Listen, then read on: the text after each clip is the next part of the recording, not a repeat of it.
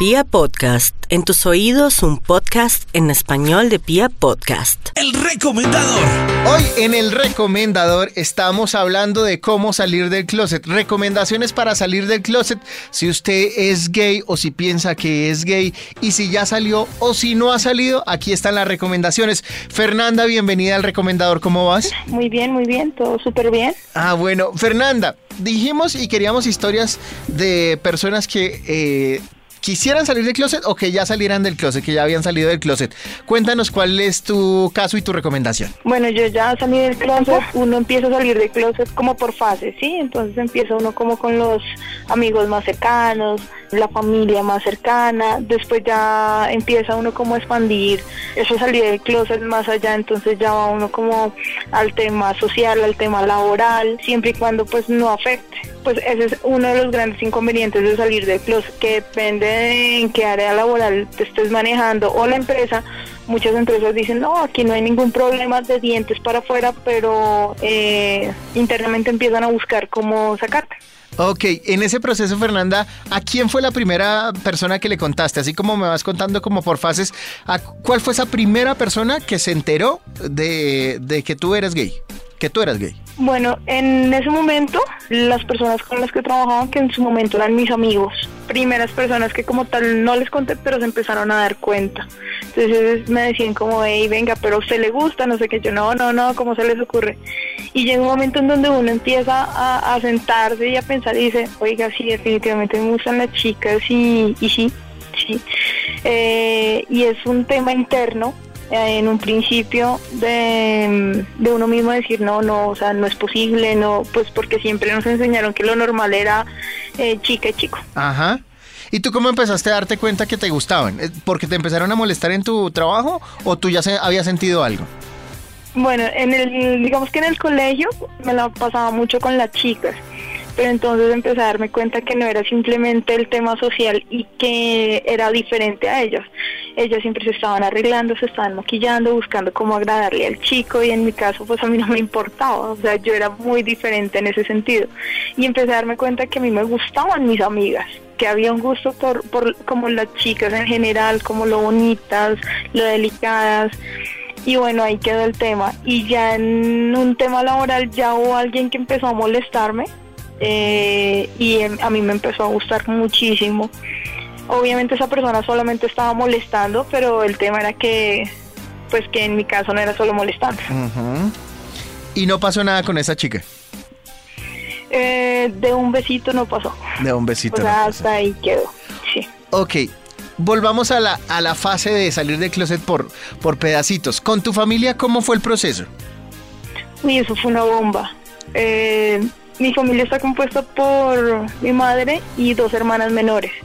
Y mi madre a su vez tiene eh, su esposo y como tal mis hermanas son hijas del Señor. Eh, y en algún momento ella empezó como a preguntarme, venga, pero ¿qué? ¿Usted con quién está saliendo? Yo veo que usted se está demorando en llegar a casa, eh, de dónde es, de la universidad, del trabajo. ¿Qué edad tenías ahí, Fernanda? Perdona. Yo tenía más o menos 19 años ya. Ok. Listo. ¿Y entonces? Y ella me molestaba y me decía, pero venga, cuente. Y yo decía, no, no, no, mami, no, o sea, no, normal. Me decía, no, pero es que yo la veo rara. No, normal. Ah, hasta que un día molestó tanto que un día, le dije como, hey, mami, mira, eh, no es del trabajo, no es de la universidad, es más, ni siquiera un chico. Ni siquiera es un chico y en ese momento como que caí en cuenta y dije, ah, la embarré. Y, lo más fácil, eh, me voy a trabajar, voy tarde. ¿Qué cara hizo tu mamá?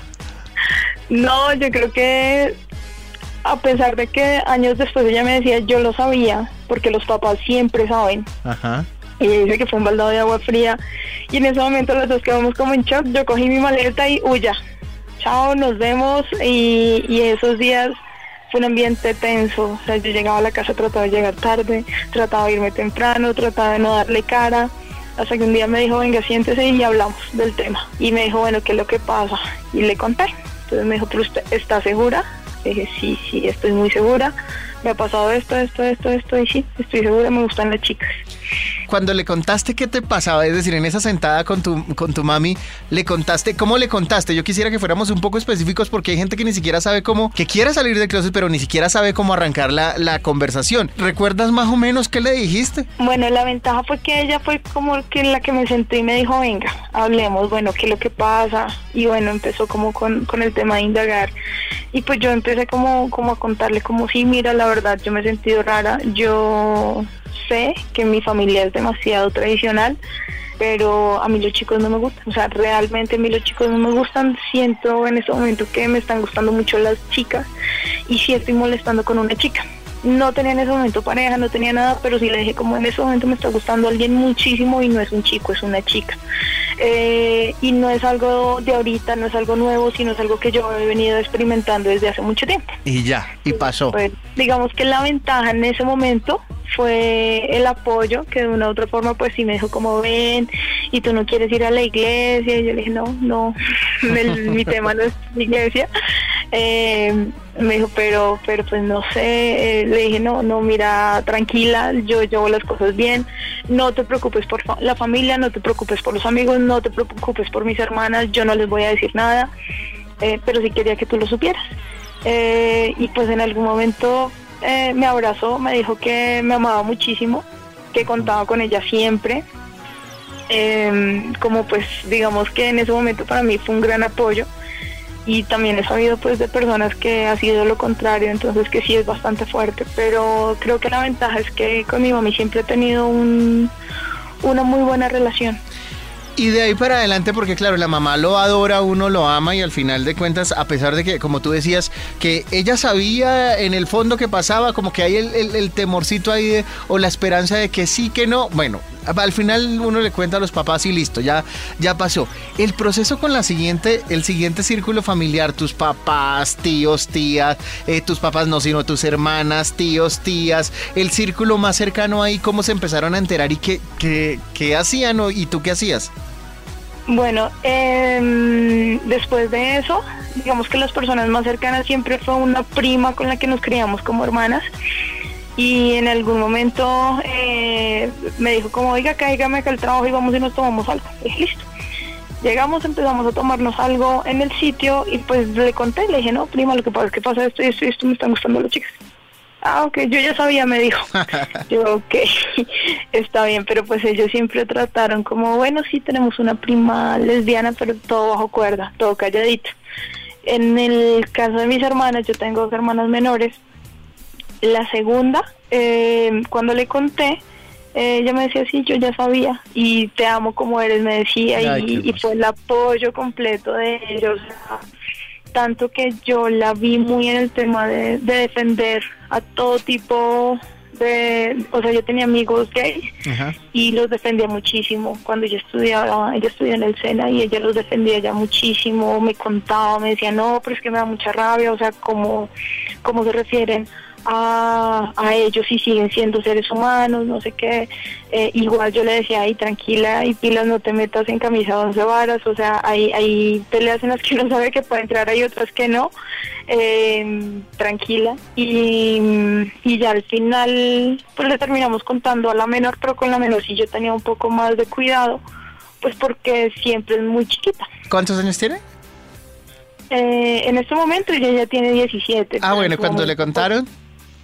En su momento tenía como unos 13 añitos Claro, es 13, más 14 difícil. añitos Debe ser diferente. Me dices, me decías en el texto que nos escribiste que hoy en día llevas dos años de casada, viviendo plenamente tu sexualidad y feliz. ¿Es cierto? Sí, yo tengo una familia. Eh, apenas aprobaron el matrimonio gay en este país. A los dos, tres meses conseguimos eh, finalmente la notaría donde pudimos casarnos legalmente. Y, y nosotros pues somos una familia homo- homoparental, tenemos un hijo y ha sido una lucha constante, pero ha sido una lucha bonita. Eh, sobre todo pues por, por mi hijo, porque ya empieza a entrar en ciertos ambientes eh, escolares, entonces es un poco más complejo. Tiene un discurso, a pesar de que está pequeño, tiene un discurso eh, que hace que defiendan que, que, hace o que permite defender como su tipo de familia. Entonces eh, ha respondido muy bien ante cosas con otros niños, como por ejemplo, no, pero es que tú no tienes papá y él siempre pues termina diciendo, no, no tengo papá, pero tengo dos mamás que me aman mucho y además si tengo papá, tengo papá Dios. Ah, Entonces, desde ahí es, es muy bonito. Y en el matrimonio también pasa un tema ahí complejo porque yo siempre he vivido lejos de mi familia. Eh, a nivel de tíos, primos. Ellos son muy unidos, pero pues yo siempre he tratado de vivir muy lejos. Y en el día del matrimonio pues yo no los invité a todos y pues obviamente se generaron comentarios de algunos que cómo era posible, que porque no los había invitado, pero realmente no los invité fue más por el tema de yo no me he sentado con ellos a decirle sí soy gay o a presentarles una pareja. Entonces se suscitaron ciertos comentarios y tiempo después ya pude ir con mi pareja, si les mire les presento a, mm, a tal persona, porque siempre presento a las personas por su nombre. Sí. Pero una de mis tías sí, con toda... Ah, mira hermano, ahí le presentó a, la otra sobrina, a la esposa de la sobrina. Entonces eh, yo decía, uy, espere, porque ya, ya ni siquiera era yo, sino ya era ya la que nos botaba el agua y, y súper bien, o sea, un tema de, y siempre ha sido como en su casa, entonces un tema como en mi casa se respeta y, y creo que se han podido sentar ellos conmigo a preguntarme varias cosas. Qué bueno. Porque en, el, en los ámbitos donde trabajan siempre encuentran como ciertas cosas y ellos me dicen, no, pero yo no estoy de acuerdo con esto, no estoy de acuerdo con lo otro. Entonces pues yo les explico, mire, esto pasa por esto, esto pasa por lo otro, es el tipo de cultura que tenemos y ha sido muy chévere ha sido muy chévere eh, como la misma familia nos ha aprendido a respetar y ya no ha sido solamente por debajo de cuerda. Y que no lo ven ya. Y que no lo ven ya lejano.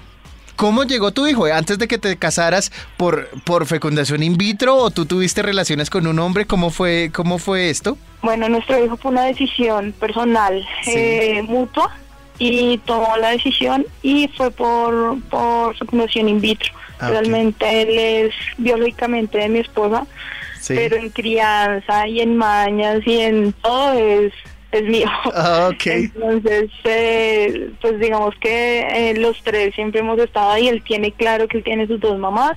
Eh, obviamente él sabe que biológicamente es hijo de ella por las fotos, por la barriguita, pero pero él, él sabe que tiene sus dos mamás. Qué bonito. Pues Fer, muchas gracias por compartir tu historia. Yo sé que esto le sirve de apoyo y le sirve de impulso para muchas personas que no tienen ni idea qué hacer, que de pronto hoy en día se sienten por ahí como, como, como incómodas y que no saben cómo arrancar este cuento de salir del closet. Te agradezco muchísimo por estar en el recomendador y, y muchas gracias y que siga siendo feliz. ¿Vale, Fer? Vale, muchísimas gracias a ustedes. Un abrazo gigantesco. El recomendador. Hoy en el recomendador, a través de historias de otras personas, de esas experiencias que pueden vivir las otras personas, estamos recomendando formas para salir, de, salir del closet. ¿Y cómo se recomiendan estas formas? Pues a través de esas historias. Lucho nos escribió también y nos contó y nos dijo que él quería participar en este programa. Lucho, bienvenido al recomendador, ¿cómo vas? Hola, Lu hola, Tañito, súper, súper aquí, aquí ayudando y colaborando con tu programa. Ok, ¿cuántos años tienes y ya saliste del closet y hace cuánto fue? Uy, Toño, la no se pregunta. bueno, yo tengo 41 años y yo salí a los 22 años del closet. Eh, fue algo difícil porque estaba, voy a decirlo así, estaba mamado de estar aparentando que me llamaba la atención una niña cuando en realidad no me llamaba la atención, me llamaba la atención eran los hombres. Eh, fue una decisión que la pensé muchísimo eh, en una tarde me senté a hablar con mi mamá y le comenté la situación. Y pues poco a poco empecé a darme a conocer y ya dejé como ese esa parte de decir, eh, ay, si esa vieja está buena, uy, sí, qué viejota, uy, qué rico, no, nada, ya, ya me quité esa venda y ya hoy en día normal normal ya.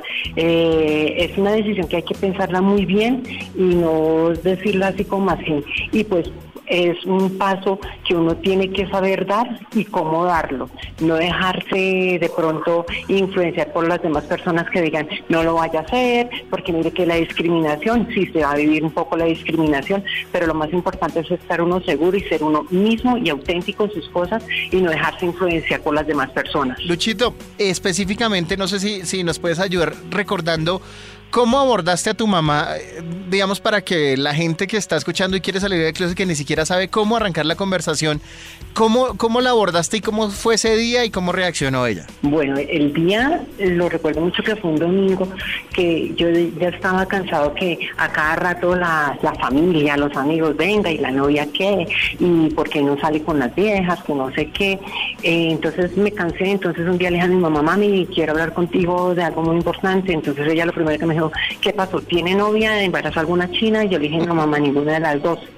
Eh, lo que quiero decirte es que a mí no me gustan las mujeres, eh, soy gay y en ese momento estaba saliendo, pues, tenía pareja, le dije, en este momento yo tengo mi pareja, es un muchacho, y bueno, le comenté, la reacción de ella fue ponerse triste porque ella de una vez dijo, eh, como así, vaya al psicólogo, eso es problema de psicología, eh, no puede ser verdad, eh, está seguro, eh, eso ya pues ella se puso a llorar de la tristeza, de ver que de pronto que de pronto quería que de pronto tuviera que su hijo le diera un, nieto o algo así y pues no eh, pues ahí después empezamos a hablar y pues él tenía el apoyo de parte de ella eh, en todo momento que cuando ella ve que yo estoy saliendo con alguien pues me dice cuídese mucho tenga mucho cuidado que tal es la persona de hecho en la actualidad yo tengo una pareja hoy en día con la cual eh, llevamos ya 16 meses y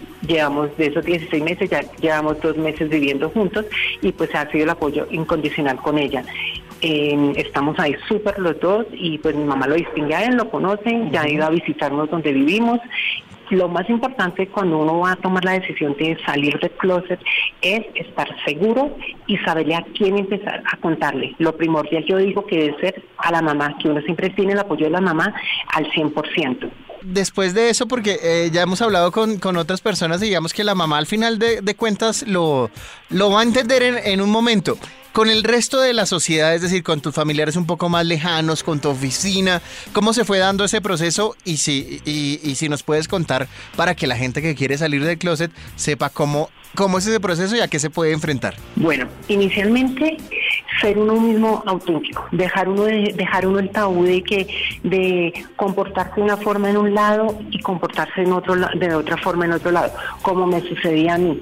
Yo yo iba mucho, yo salía a rumbear y todo eso, obviamente a los cuando iba a bares heteros, pues muy, digámoslo así, como muy machito, muy hetero y bailaba y todo el tema, y cuando iba a bares gay, pues me extrovertía totalmente y en la oficina como muy muy machito que que uy sí digámoslo así uy llegó la decían uy llegó la nueva secretaria y uno como que mmm, hacía como uno como si uno apenas decía uy sí uy sí sí está como buena esa vieja pero no como que tiene empezaba uno me perdona la expresión uno empezaba a decir uy sí pero como que tiene las tetas caídas pero es que el culo lo tiene no sé cómo pero entonces uno como que empezaba a involucrarse con esa charla y uno no se sentía cómodo. Ya cuando uno del closet uno empieza ya uno se desinhibe y le dicen no, ay, llegó la vieja nueva. Y uno, sí, pero uno ya como que uno de otro punto de vista, sí, pero igual ustedes lo único que le ven es, uno ya se va y les dice a la gente, usted lo único que le ve es el culo y las tetas y ya no les ve nada más. La vieja no es bonita, o sea, ya uno como que se pone a detallarse otras cosas de eso.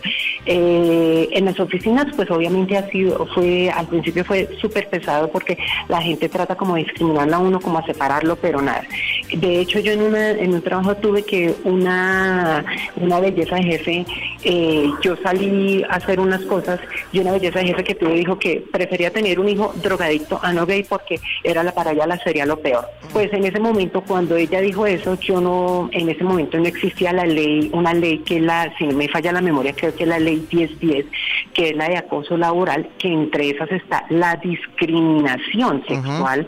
En ese momento esa ley creo que todavía no existía, entonces eh, fue algo difícil, pues porque por ella siempre tenía una margen de, de rechazo, mientras que mis compañeros me aceptaban y decían que eh, lo más que destacaban, y aún así hoy en día donde estoy laborando actualmente, destacan que yo soy muy auténtico que independiente de todo, soy muy respetuoso con mis compañeros hombres, pues porque yo sé cómo medirme y sé cómo reaccionar.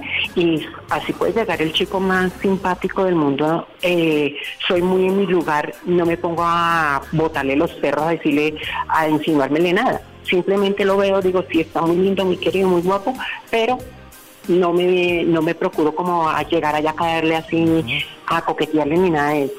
Simplemente llego y listo, lo veo, digo, sí, está muy bueno y todo, pero no pasa de ahí, pues porque sé que de pronto esa persona puede ser homofóbica y ganarme algún tipo de problema.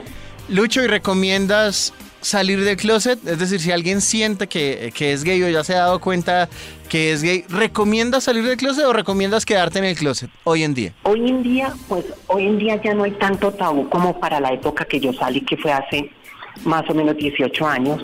Hoy en día es más fácil salir del closet que para la época que yo salí. Yo recomendaría que si la gente que siente esa necesidad de salir lo haga. Pues ¿por qué? Porque ya deja de aparentar, deja de vivir una doble vida, porque hoy en día hay gente que vive una doble vida con ese tema. Luchito, gracias por acompañarnos en el recomendador y sobre todo por contar tu historia para que otras personas tengan eh, algo de impulso para, para que vivan más tranquilos y si quieren salir de closet, que puedan salir de closet. Un abrazo, Lucho. Vale, gracias, mucho igual. El recomendador. En el recomendador queremos historias de personas que hayan salido o que no hayan salido del closet y que nos compartan la razón por la que lo han hecho o no lo han hecho. Andrea nos escribió y nos dijo que ella está en el closet y quisiera que Andreita con su misma voz nos contara cuál es la razón y que nos contara un poco de su vida. Andreita, bienvenida a El Recomendador, ¿cómo vas? Gracias, Tonito, muy bien. Y pues eh, un poco nerviosa de, contar una experiencia que siempre ha estado por debajo de la cortina, digámoslo así. Me dices, en lo que me escribías, me dices que tú no has hablado esto con nadie, que, que digamos que siempre ha estado bajo cuerda y que nadie sabe de esto. Cuéntanos. Para nada. Cuéntanos primero qué, qué, sientes, por qué te diste cuenta que te gustan las mujeres y, y, ya seguimos charlando ahorita cortito. Muy bien, desde niña pues siempre pues como esa eh, atracción de las otras niñas y pues realmente uno de niño como que no le para bolas a eso y lo ve como algo entre comillas normal. Eh, posteriormente y pues ya llegando a la adolescencia pues eh, sentía más esta inclinación y pues en mi mente y como en esa lucha que uno siempre tiene en la mente de lo que es correcto y de lo que no, entonces pues eh, siempre sucedió lo mismo la inclinación iba más para las niñas. No quiere decir que no tuve novios. Que no tuviste, o sea, sí tuviste novios. Que me inclinaba más hacia ellas. ok. ¿Y relaciones tuviste? ¿Has tenido relaciones con, alguien de tu mismo sexo? ¿Qué ha pasado en estas relaciones? Como entiendo un poco mi historia, que con una muy buena amiga, eh, eh, por cosas del destino, ella estuvo viviendo en mi casa y eh, sí hubo una relación bastante intensa eh, prácticamente como de pareja, de novios, pero no a la luz porque ella nunca se declaró ni, ni tenía inclinaciones del otro, digamos, eh, lesbiana ni, ni nada de eso. Ah. Fue algo, una experiencia de las dos y sí, estuvimos mucho tiempo y, muy íntimos, yo me pegué a enamorar de ella, pero pues cuando ella vio que el, el, tema estaba un poquito fuera de, saliéndose de las manos, ella tomó otro rumbo y hizo su vida eh, aparte y nunca más tengo entendido de ella tener alguna otra relación homosexual. Ok. ¿Y cómo te sientes? ¿Cuál es la razón por la que no, no te atreves a salir del closet como tal? Es decir, de salir a decirle a, tu familia, a tus amigos, a la gente que te conoce que eres lesbiana y que te gustan las mujeres. Toñito, eh, pues de pronto más por la sociedad.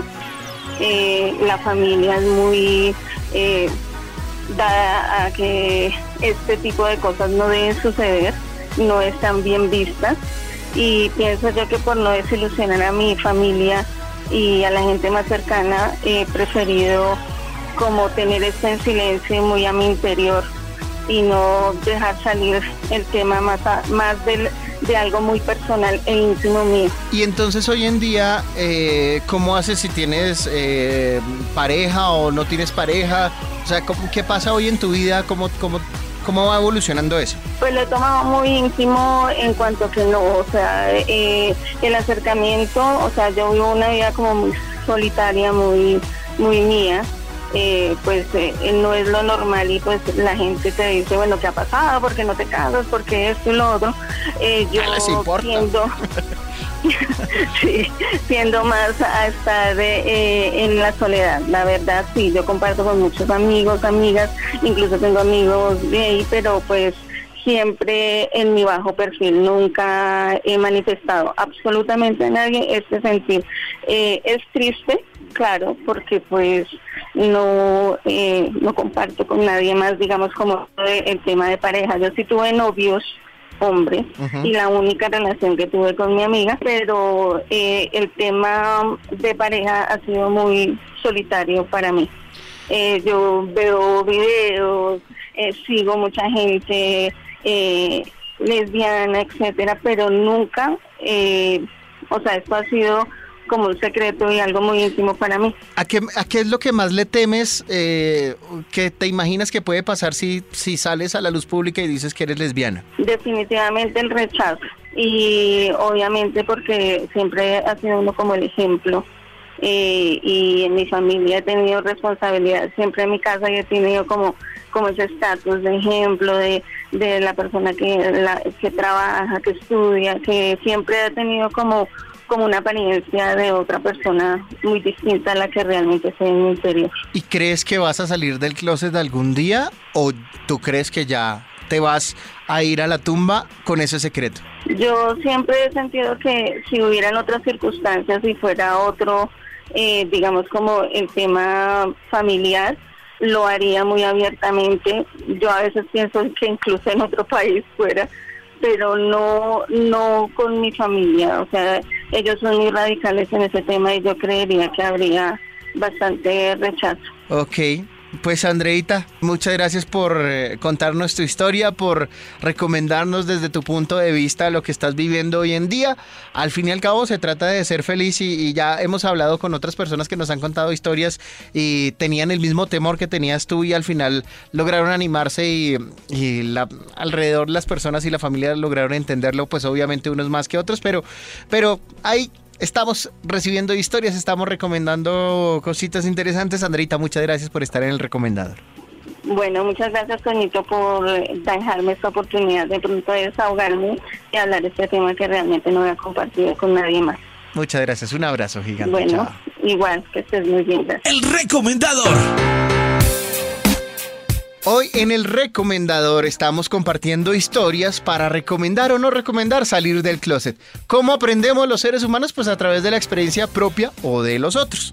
Y Juan Carlos hoy muy amablemente nos ha escrito y nos dijo, yo quiero compartir mi historia porque yo soy gay, ya salí del closet, pero mi pareja no lo ha hecho. Juancho, bienvenido al recomendador, ¿cómo vas? Cuéntanos tu historia, ¿cómo, cómo es eso? Tú saliste ya del closet, tu pareja aún no ha salido. Cuéntanos un poquito para que la gente que tiene dudas o que está en situaciones parecidas pueda tener algo de luz al final del túnel. Bueno, entonces te comento. Resulta que la estructura familiar en la que yo crecí es una estructura complicada. Mi papá es militar, mi mamá es policía. Oh. Eh, yo siempre supe que ellos dos sabían desde que yo era pequeño porque las tendencias se notan. Y los papás detectan ese tipo de cosas, ¿no? Eh, ellos en su, digamos, en, el ambiente en el que ellos fueron educados, pues, en la cultura colombiana, como que les enseñan a, al tema del peligro, de la homofobia, de que eso no es bueno. Entonces yo me, yo me enfrenté con ellos en una terapia de choque.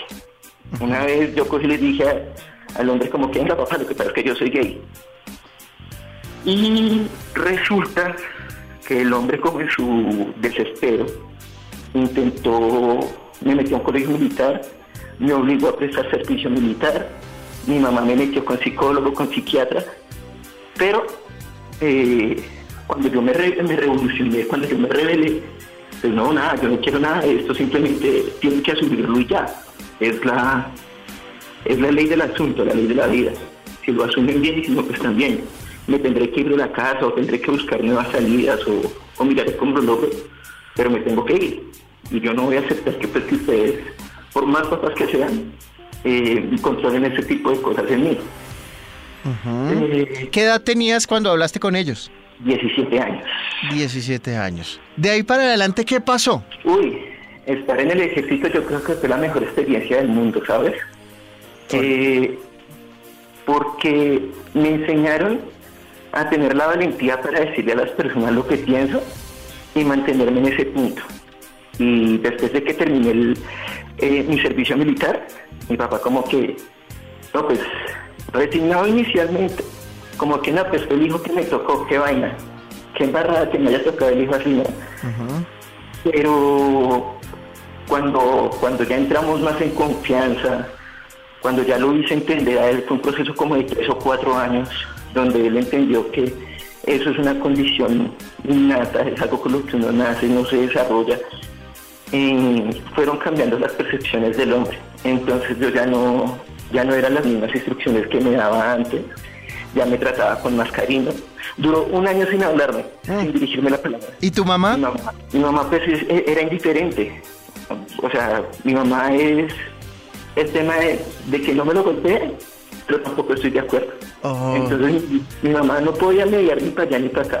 Digamos que el conflicto principal yo lo tuve siempre con, con mi papá. Hoy en día las personas que te conocen ya saben, o sea, abiertamente eres gay ya con todos los que te conocen. Sí, en la oficina, en todo lado. Inicialmente, Tonito, te voy a decir una cosa. No hay nada más horrible que vivir dos vidas. Que uno llegar y estar con su pareja y estar disfrutando con su pareja y tener que cambiar un escenario donde tiene que comportarse uno con un estereotipo que no que no es de uno. Eso es muy maluco, eso es horrible. Yo lloraba, yo en el ejército me sentaba a llorar porque pues yo sentía el odio de mi papá, el rechazo, porque pues, en, un ambiente militar tú me ibas a decir, oiga, es que yo soy gay, nada para decirlo porque el bullying era terrible. Y, eso me tocaba tragármelo a mí de una forma impresionante. Muchas veces traté de coger un fusil y decir, pasaron barbaridades por mi cabeza. Eso fue, y, aparte de eso, durante ese periodo no recibí ni una visita de mi papá, no, o sea, eso fue horrible. Eso fue lo peor. Qué duro. Qué duro. Y, después de tanto tiempo, enseñarle a mi papá pues, que las tendencias se tienen que aceptar es, es una, una novedad en mi familia. Eso se fue... Perdóname, ¿eso se fue dando con tu papá naturalmente o tú empezaste como a, como a tratar de buscar los, los espacios para hablar con él? No, inicialmente cuando yo traté de buscar los espacios y sentía el rechazo, yo como que agachaba la cabeza y decía, no, no puedo, es mi papá, lo tengo que respetar y si él dice esto es lo que me toca. Pero ya cuando asumí las cosas, perdóname la expresión, pero cuando yo cogí valor y raquera, ahí sí, no, papá, venga que tenemos que hablar del tema. Yo lo siento mucho y, yo soy gay y ya. O me respetas, si no me quieres hablar en toda tu vida, pues es problema tuyo, solamente dímelo y yo me voy. Y a mi mamá lo mismo, pero yo no, yo no puedo aguantar este rechazo. Es, es feísimo y, pasa, pasa una anécdota, no sé si te la pueda contar. Claro que Hoy, sí. papá, abriera ese espacio. El día que yo me gradué de profesional, a mí me dieron invitaciones a la eh, para llevar a mi papá y a mi mamá al grado. Yo ya le había contado a mi papá, ya había terminado mi servicio y mi papá me dijo como que yo no voy a ir por allá porque iba porque yo le dije a él que iba a ir mi pareja. Y me dijo, yo voy a encontrar con alguien que no vale la pena conocer. Y mi pareja fue quien le lo llevó a él a un bar gay, le enseñó muchas cosas a él y él a partir de ahí como que rompió el hielo con mi pareja y conmigo. Entonces ya del tema se habla de una forma libre, ya del tema uno, uno se libera de muchas cosas, ¿no? Sí, pues muy valiente, muy valiente tu pareja. Sí, y él no ha salido del closet. Eso, eso quería comentar porque cuando me escribiste por WhatsApp me contabas que tú ya habías salido del closet, pero tu pareja no ha salido del closet. ¿Cómo es vivir así y, y, qué, y, y cómo está la situación con él? Con él, digamos, es un poquito más, el tema más severo que que el mío, ¿no? Digamos, yo tuve el valor de afrontarlo y de decirle a mi papá que yo era gay, porque yo sabía que mis hermanos me iban a apoyar, que mi mamá no iba a interferir y que de alguna forma pues él tenía que aceptarlo. En el caso de él es un poquito más complicado, primero pues porque él eh, es hijo único, eh, de unos padres que tienen una serie de conflictos impresionantes, hay violencia intrafamiliar, hay violencia de todo. Entonces, eh, se genera el mismo miedo, ¿no? El mismo miedo que yo te contaba al principio, se, se, empieza a generar. El tema de, de, que él se va a sentir rechazado, el tema de una cosa, el tema de la otra, eh, que nadie lo va a querer, que todo el mundo lo va a odiar, la depresión, eh, el remordimiento, esa presión social que uno siente, él lo siente de una forma más directa porque él no tiene tanta escapatoria como la tuve yo. Digamos, a mí me tocó duro por el tema del ambiente social, del ejército y de todo el tema. Pero yo considero que él la tiene más dura todavía porque él no tiene a nadie. O sea, él es solamente su mamá y su papá y es una pareja disfuncional. Y pues obviamente yo. Y es impresionante ver cómo esta persona se relaciona con mis padres y me ayuda a enfrentar las cosas con mi padre hace un tiempo y no es capaz de enfrentar la, la situación propia de él, ¿no? ¿Tú le haces reclamo por eso? O sea, ¿tú quisieras que él fuera abiertamente gay y que le contara a su familia o, o no, no les afecta nada en la relación entre ustedes? No, sí, sí afecta, siempre afecta porque es que, aunque en Colombia tenemos ya un avance cultural en el tema, todavía nosotros vivimos relegados. O sea, no podemos cogernos de la mano, no nos podemos dar un beso en público porque siempre escuchamos comentarios eh, ofensivos. Pero eso es en la calle, uno en la familia espera que todo sea diferente, porque es la familia de uno. Entonces, pero saber que no podemos hacerlo porque uno vive en ese closet, pues es más maluco todavía. Yo a él le he dicho muchas veces porque si el hombre tiene eh, el valor de, enfrentarse a mi papá de la forma en que se enfrentó, porque no se enfrenta a la familia de él. Y yo he intentado mucho como meterme por el lado de mi suegra y de mi suegra y decirle, venga, lo que pasa es que yo con su hijo tengo una relación así, así, así. Pero el hombre... ¿Y, y no es medio obvio ya? ¿Ustedes no se la pasan mucho tiempo juntos? Yo, yo no sabía, por ejemplo, que, que tus suegros te conocían. Sí, claro, ellos, por eso te por eso te dije al principio, siempre el instinto de papá y de mamá conoce qué afecta o qué no afecta a los niños y eso es algo desde, que un papá evidencia desde muy pequeño, Toño. Yo me pregunto, los papás, los eh, tú eres papá, Toñito, eh, y, tú miras a Lorencito cuando está triste, ya sabes cuando está congojado, ya sabes cuando tiene hambre, o sea, tú ya sabes esos colores, ¿cierto? Colores, ¿cierto? Sí, claro. Conductas como eh, la homosexualidad, uno las expresa más abiertamente cuando uno es pequeño porque uno no tiene en su cabeza el tema del tabú de que me van a criticar de que una cosa a la otra. Uno simplemente está desarrollando su personalidad. Y los papás lo, lo conocen a uno. Y lo que ellos, lo que a mi concepto, ¿no? Sí. Lo que ellos esperan es que uno lance la, la, la estocada final diciéndoles, mire, yo soy que se podrán parar en las pestañas, se podrá acabar el mundo, pero lo que tú dijiste, eso vale mucho y vale oro. Claro, en el fondo lo saben y guardan por ahí la esperanza de que, ay no, este eh, se me va a arreglar porque ya nos han contado varias historias de yo lo llevo al psicólogo, lo llevo a la iglesia, lo, llevo al servicio militar, lo que sea. Hay alguna forma de enderezar al muchacho porque se torció. Pero, al, pero al final terminan aceptándolo. Eso es como lo que yo he visto, digamos, de los casos que hemos hablado hoy en el recomendador. Eh, Juancho, ¿usted recomendaría a las personas que tienen esa, esa inquietud ahí entre pecho y espalda? Salir del closet? ¿Vive más tranquilo uno cuando sale del closet? Uy, sí, Toño, total. Mira, te voy a contarte una historia que yo viví en el ejército. Resulta que a nosotros nos obligaban a levantarnos como a las 3 de la mañana a, ducharnos con agua súper, súper, súper fría. Eh, en algún momento de, de, esas, de esas jornadas yo no tenía con quién hablar, estaba desesperado, me hacía falta contarle algo a alguien. Mi papá no me hablaba, mi mamá no me hablaba, mis hermanos no sabían del caso. En el ejército yo no podía hablar del tema. Yo, yo, yo pensé que, yo no era para este mundo. Y en algún momento como que traté de, decir, no, me meto un tiro. Y, eso, eso es horrible. Esa situación yo creo que el 90% de los homosexuales hemos pasado por una situación tan depresiva que, se nos cruzan ese tipo de pensamientos por la cabeza, ¿no? Sí. Cuando tú te liberas, eh, tú no tienes que ocultar nada. tú expresas tus sentimientos, las personas te quieren, eh, sientes que tu autoestima sube, sientes por primera vez que tienes dignidad, ¿sabes? El tema de la dignidad es algo importante.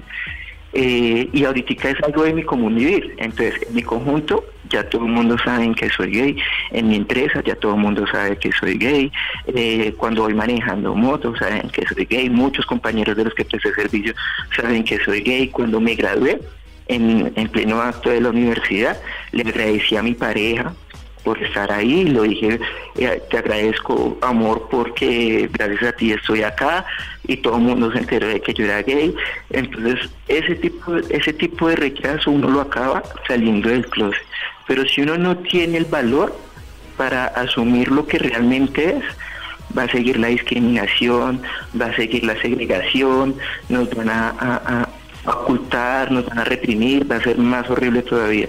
Entonces, pues, es yo creo que es lo más bonito, ¿no?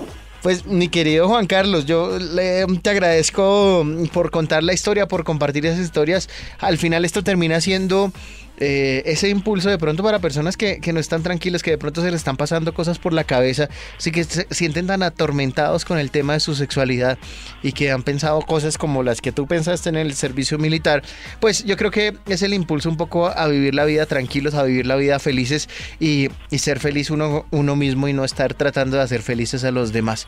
Muchas gracias Juan por compartirnos la historia hoy en el recomendador. Bueno, gracias a ti, Toñito, que estás muy bien. Gracias, chao. El recomendador.